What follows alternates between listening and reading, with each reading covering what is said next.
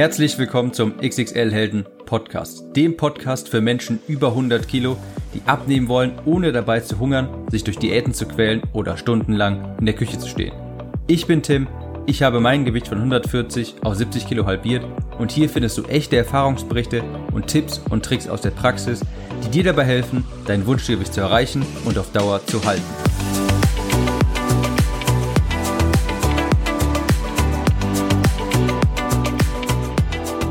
Hallo und herzlich willkommen zu dieser neuen Episode des XXL Helden Podcast. Ich bin Tim und möchte heute einmal nochmal eine, einen kleinen Erfahrungsbericht abgeben zu meiner, zu meinen Straffungsoperationen. Wie der eine oder andere vielleicht mitbekommen hat, hatte ich eine Bauchdeckenstraffung, eine Oberarmstraffung, eine Bruststraffung und eine Fettabsaugung. Und mittlerweile sind knapp sechs Wochen vorbei, wenn ich mich nicht irre. Und ich wollte jetzt hier mal äh, rückblickend einen kleinen Erfahrungsbericht abgeben, denn naja, jetzt ist auch schon einige Zeit, es ist einige Zeit schon vergangen und ich habe jetzt viele neue Einsichten.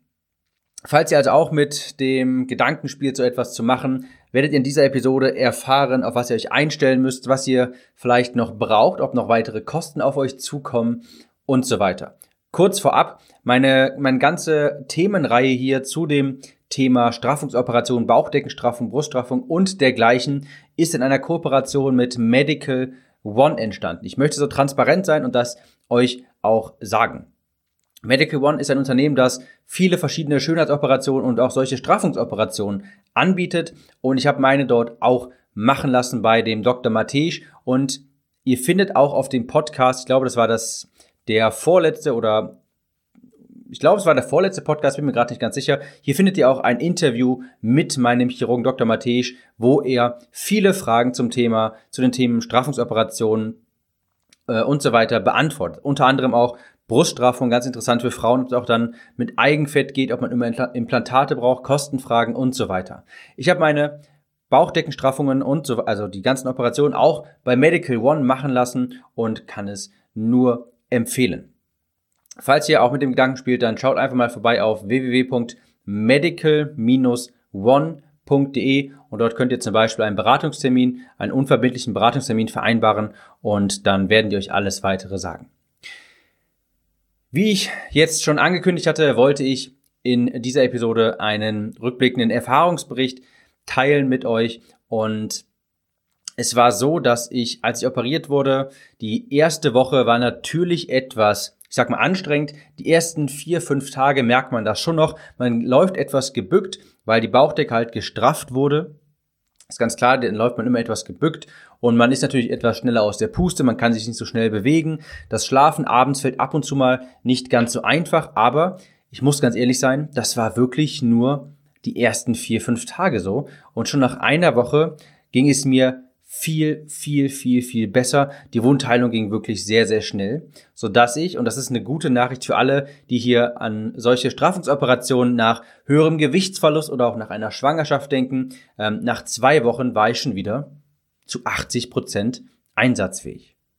Man hat das hier und da noch gemerkt. Klar, wenn ich jetzt Treppen gegangen bin, ich war etwas schneller aus der Puste als sonst, aber im Großen und Ganzen war wirklich alles sehr easy. Es war auch so, dass ich ähm, schon direkt so, ich glaube, es war vier oder fünf Tage nach der OP, ähm, ich war anfangs noch, bin ich zu meinen Eltern gegangen, um halt zu gucken, ob ich, falls ich auf Hilfe angewiesen bin und so weiter, dass ich dann mir dann noch helfen lassen kann. Und ich dachte eigentlich, ich müsste die ersten zwei Wochen dort bleiben, aber ich meine, nach vier Tagen war es schon so weit, dass ich dachte, hey, ich bin eigentlich überhaupt nicht mehr auf Hilfe angewiesen. Ich schaffe alles äh, mittlerweile alleine. Ähm, ich gehe wieder zurück nach Köln in meine eigene Wohnung. Also, wie gesagt, nach zwei Wochen ist das Schlimmste eigentlich schon überstanden. Und nach vier Wochen habe ich es so gut wie gar nicht mehr gemerkt. Und ich persönlich hätte auch gesagt, auch nach vier Wochen hätte ich schon ganz locker wieder Sport machen können. Auch Krafttraining.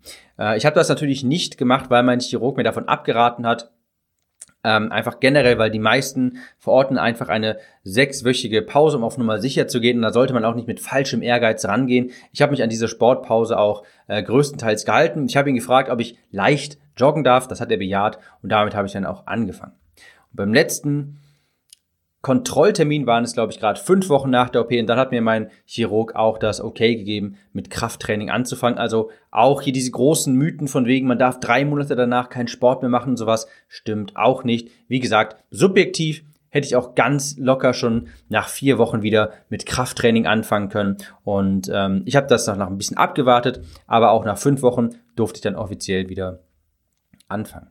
Ich durfte auch nach fünf Wochen schon bereits mein Mieder wieder ablegen, meine Kompressionskleidung. Mein Chirurg hat gesagt, warten Sie am besten noch die sechs Wochen ab. Aber äh, also es wäre jetzt auch nicht schlimm gewesen, hätte ich es nicht mehr gemacht. Also auch an diese Kompressionswäsche, daran gewöhnt man sich übrigens sehr, sehr schnell. Und die hätte ich auch schon jetzt nach fünf bzw. sechs Wochen auch wieder ablegen können. Kompressionswäsche ist eine gute, ist ein gutes Stichwort, denn ich wollte hier nochmal darauf eingehen, was braucht ihr überhaupt alles, wenn ihr so eine Straffungsoperation machen lassen wollt, wenn ihr euch die überschüssige Haut entfernen lassen wollt. Es ist jetzt so, dass da schon noch ein paar geringe Kosten auf einen zukommen, nichts Dramatisches, aber man braucht natürlich ein paar bestimmt, also ein paar Dinge zu Hause, um die Wunde zu versorgen und so weiter. Das ist jetzt hier das nächste, was ich ansprechen möchte. Was braucht ihr da? Ihr braucht ganz klar Kompressionswäsche. Also eng anliegende Klamotten, die die Wunde quasi, die etwas Druck darauf ausüben. Ihr seht das oder kennt das bestimmt schon mal, Leute, die eine Bauchdeckenstraffung hatten, die tragen danach so einen Bauchgurt, der einfach so ein bisschen Druck auf den Bauch ausübt. Je nachdem, was ihr für eine Operation durchführen habt lassen, braucht ihr auch andere Kompressionswäsche. Frauen, die zum Beispiel sich vielleicht die Brüste vergrößern haben lassen, die haben dann so einen speziellen Kompressions-BH. Oder wenn man sich Fett absaugen hat lassen an den Hüften oder an den Beinen, dann hat man eben so eine Kompressionshose ähm, oder halt auch so ein, das habe ich jetzt gerade hier auch noch an, das ist so eine Weste, die zum Beispiel Druck ausübt auf die Hüften, auf den Bauch, auf die Brust und so weiter. Und da möchte ich euch, möchte ich euch eines bitten. Ihr bekommt in der Regel vom Krankenhaus bzw. von dem Chirurgen, der das durchführt, bei euch Kompressionswäsche mitgegeben. Die ist aber in den allermeisten Fällen wirklich, wirklich unangenehm. Das ist minderwertige Kompressionswäsche, die viel zwickt, die viel einschneidet auch teilweise. Und glaubt mir, das wollt ihr nicht, denn die müsst ihr sechs Wochen Tag und Nacht tragen. Das könnt ihr euch so vorstellen wie, stellt euch vor, ihr müsstet irgendwie ähm, 30 Stunden fliegen. Da habt ihr wahrscheinlich auch Lust, vielleicht nicht gerade den, den Platz zu nehmen, äh, den Sitz zu nehmen, wo ihr keinerlei Beinfreiheit habt, wo ihr euch was sehr ungemütlich ist, da wollt ihr euch für einen längeren Flug vielleicht auch etwas mehr Beinfreiheit gönnen. Und genau dasselbe ist es hier. Wenn ihr so eine Straffungsoperation macht, dann bitte kauft euch hochwertige Kompressionswäsche. Das werdet ihr auf gar keinen Fall bereuen, die nicht einschneidet, die gut anliegt, die man eigentlich fast gar nicht merkt. So ist es bei mir gerade der Fall und da kann ich euch nur empfehlen, die Kompressionswäsche von Lipo Elastic. Lipo Elastic. Das ist ein Hersteller, der, ähm, der konzentriert sich nur auf die Herstellung solcher Kompressionswäsche nach solchen Operationen. Die unterscheidet sich ganz stark von der herkömmlichen Kompressionswäsche, zum Beispiel schon dadurch, dass die Bauchgurte so Stäbe haben, die die stabilisieren, damit die nicht die ganze Zeit so einrollen. Denn das ist auch der Fall, dass die Bauchgurte zum Beispiel anfangen, nach zwei, drei Wochen einzurollen und nicht mehr so richtig zu stützen. Bei Leopolastik ist das anders, weil die zum Beispiel so Streben links und rechts haben. Und ich könnte jetzt noch viel darüber erzählen, aber das äh, müsst ihr gar nicht wissen. Fakt ist nur, wirklich bitte gönnt euch gute Kompressionswäsche. Bei mir war es jetzt so, Medical One, also das Unternehmen, wo ich meine Straffungsoperation habe durchführen lassen, die kooperieren ohnehin mit Lipoelastik. Das wusste ich allerdings vorher gar nicht und habe mir selbst auch dort äh, Kompressionswäsche gekauft, was aber überhaupt nicht schlimm war, denn ich habe sowieso, ähm, das sollte man haben, noch ein Ersatzteil, falls das erste Mal gewaschen werden muss. Also, ihr braucht auf jeden Fall gute Kompressionswäsche. Informiert euch, was für Kompressionswäsche ihr bekommt, falls ihr so eine ähm, Operation durchführen lasst. Und falls es nicht Lipoelastik ist, dann besorgt euch Lipoelastik äh, Kompressionswäsche. Glaubt mir, ihr werdet es nicht bereuen. Dann braucht ihr auf jeden Fall zu Hause einen Waschlappen. Euch muss bewusst sein, nach so einer OP, je nachdem, was ihr ähm, bearbeiten habt lassen, was ihr operieren habt lassen, könnt ihr lange Zeit nicht duschen. Denn so eine Wunde muss natürlich erst einmal richtig schließen und vorher darf, dürfen da keine Keime reinkommen. Auch nicht so aggressives Duschgel oder sowas. Also darf man auch anfangs nicht duschen. Das können teilweise zwei bis drei Wochen sein. So, das heißt natürlich nicht, dass man sich jetzt gar nicht um seine Hygiene kümmert, sondern dass man halt mit einem Waschlappen sich gründlich jeden Tag wäscht. Bei mir war es jetzt zum Beispiel so, mein Oberkörper war halt, da waren ziemlich viele Pflaster dran. An den Unter, äh, an den Armen, an den Oberarmen, an der Brust, an der Bauchdecke und hinten an den Hüften hatte ich auch Einstichstellen. Also bei mir war Duschen erstmal, das ging natürlich nicht, weil überall mein Körper war quasi mit Wunden versehen. Ich habe mich also in die Dusche gestellt, habe mich untenrum geduscht, wo ich halt keine Einstichstellen hatte und so weiter. Und obenrum den Oberkörper habe ich halt mit einem Waschlappen und einem pH-neutralen Duschgel äh, gründlich gewaschen jeden Tag. Das auch ähm, gutes Stichwort pH-neutrales Duschgel. Ich habe vorhin gesagt, also normales Duschgel in Anführungsstrichen sollte man erstmal vermeiden, da es meist sehr aggressiv ist und das für die Wunden nicht gut ist. Ich habe mir etwas ganz pH-Neutrales geholt, habe den, den Waschlappen damit natürlich ähm, gut bearbeitet und mich dann damit obenrum gewaschen.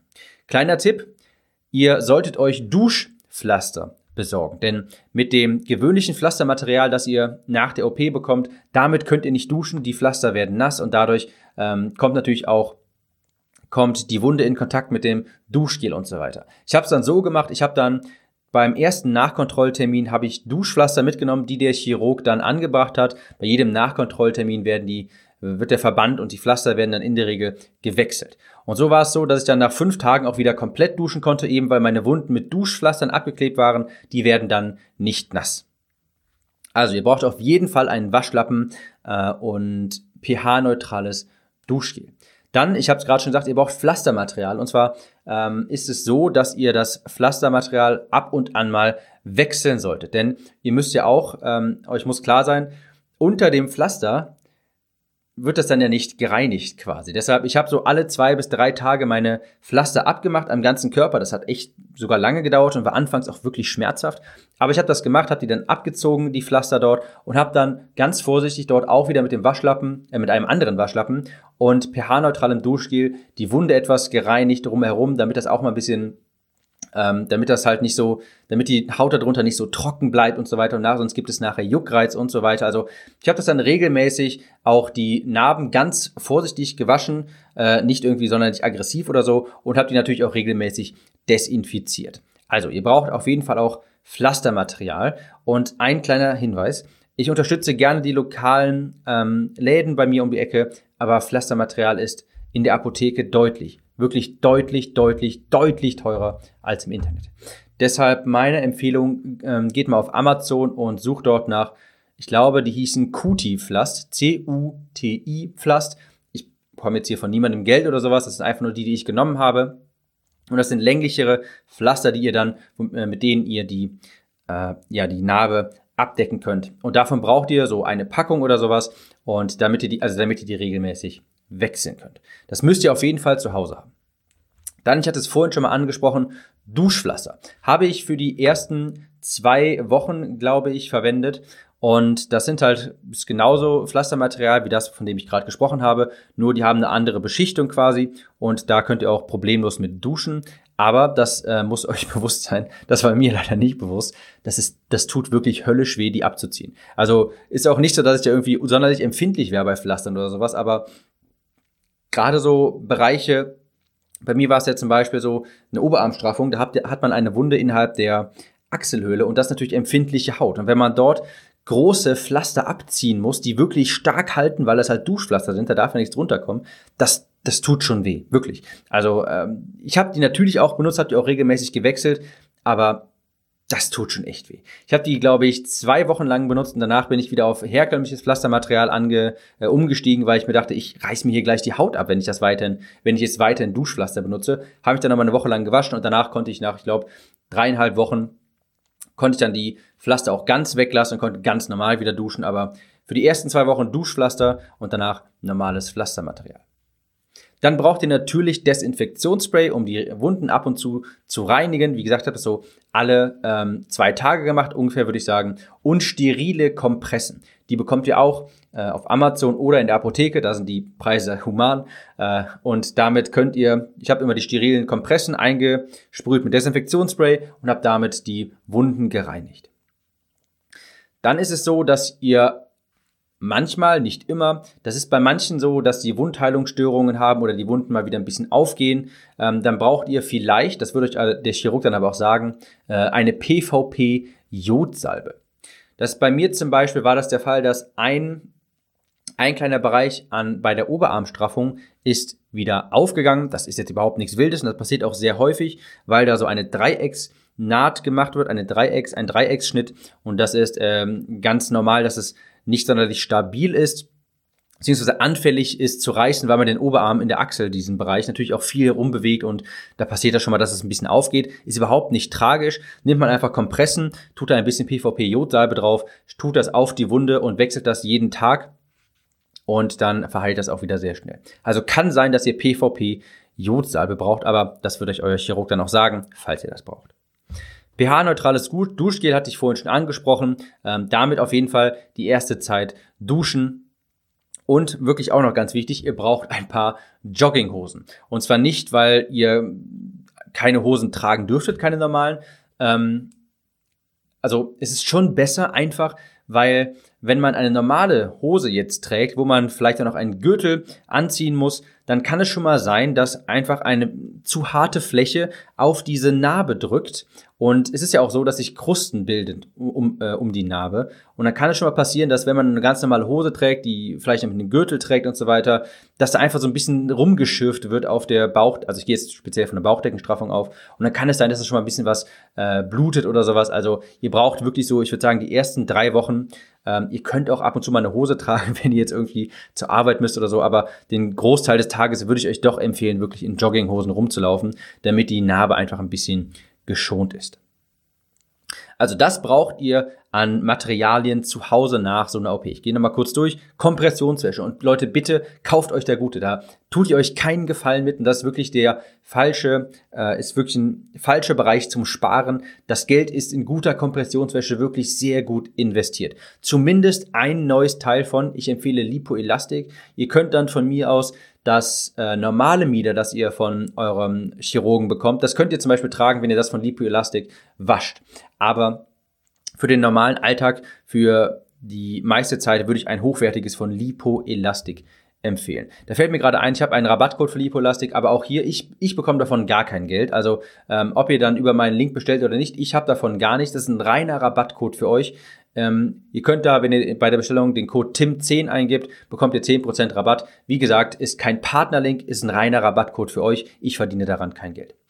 Dann braucht ihr unbedingt einen Waschlappen, denn ihr könnt erstmal lange Zeit nicht, das heißt lange Zeit, so zwei bis drei Wochen könnt ihr nicht richtig duschen. Ich konnte mich jetzt untenrum duschen halt und obenrum habe ich mich mit dem Waschlappen ähm, ja, gewaschen. Dann braucht ihr Pflastermaterial. Und zwar normale Pflaster und Duschpflaster. Desinfektionsspray, sterile Kompressen, gegebenenfalls PVP-Jodsalbe, ein pH-neutrales Duschgel und Jogginghosen, beziehungsweise auch lockeres generell, je nachdem, wo ihr operiert wurdet. Wenn ihr jetzt irgendwie in der Brust operiert wurdet, dann schaut, dass ihr erstmal lange Zeit, äh, längere Zeit weitere Sachen tragt, Sachen, die irgendwie nicht auf, die irgendwie nicht so viel Spannung erzeugen, beziehungsweise die nicht irgendwie an den Narben ähm, Reibung, wo da Reibung entstehen könnte. Das also dazu. Der Alltag nach der OP. Wie habe ich mich bewegt? Wie habe ich mich ernährt? Wie ging das so eigentlich ab? Vorab zur Ernährung. Ich habe sehr viel Protein gegessen. Das war auch ganz bewusst so, denn Protein ist sehr wichtig für die Wundheilung.